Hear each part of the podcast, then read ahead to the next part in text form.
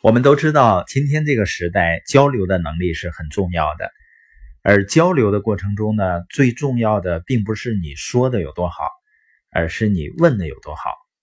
但是什么样的提问才能够激发人们呢？而不像审问那样？管理学者埃德加·沙因他提出了一个说法，叫谦虚的提问。沙因呢，他是麻省理工学院的教授。他被称为企业文化之父，是企业文化这个领域里的权威。他在晚年的时候呢，有一个领悟，就是提问很重要，但肯定不是任何提问都重要。他提出一个新的概念，叫谦虚的提问。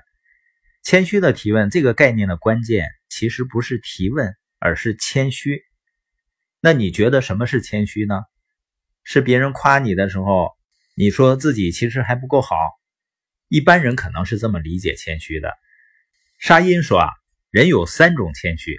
第一种谦虚呢，是面对身份更高的人的时候，比如老百姓对着大领导，下级对着上级，往往我们会很谦虚。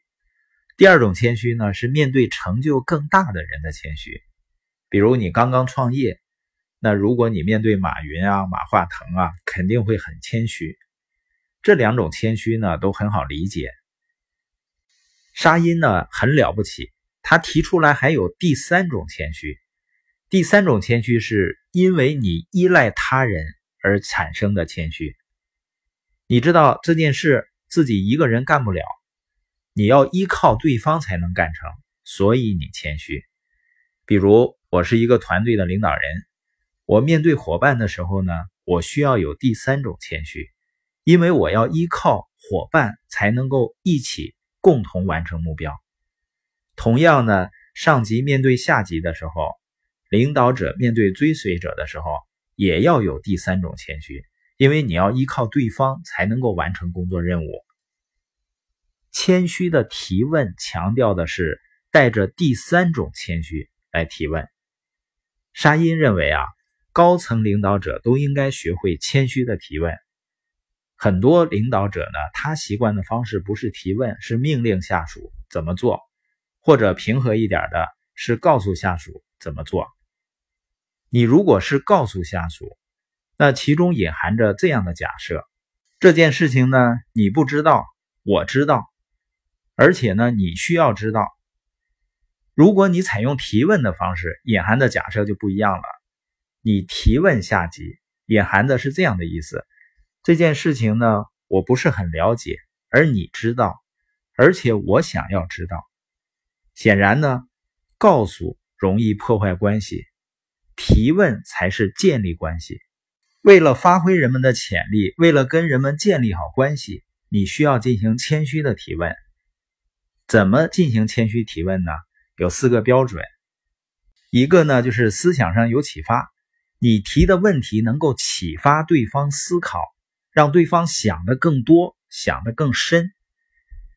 第二呢，情感上有激励，你提的问题能够给对方提供积极的能量。第三就是关系上有促进，你提的问题呢能够促进你和对方的关系更紧密。第四呢，行动上有推动，你提的问题呢能够推动对方积极的行动起来。那有没有一个问题对于领导者来讲是最好的问题呢？就是四个字，你觉得呢？就跟狄仁杰判案，他每次都要问元芳：“元芳你怎么看？”你发现呢？问你觉得呢？是不是在思想上启发对方呢？让对方拿出想法来。另外呢，也是在情感上激励对方，因为对方之前可能没有想法，被你启发出想法之后呢？发现自己还挺有想法的，自我感觉就会更好，而且呢，他对关系是有促进的，因为对方发现你尊重他的意见，想听他的想法。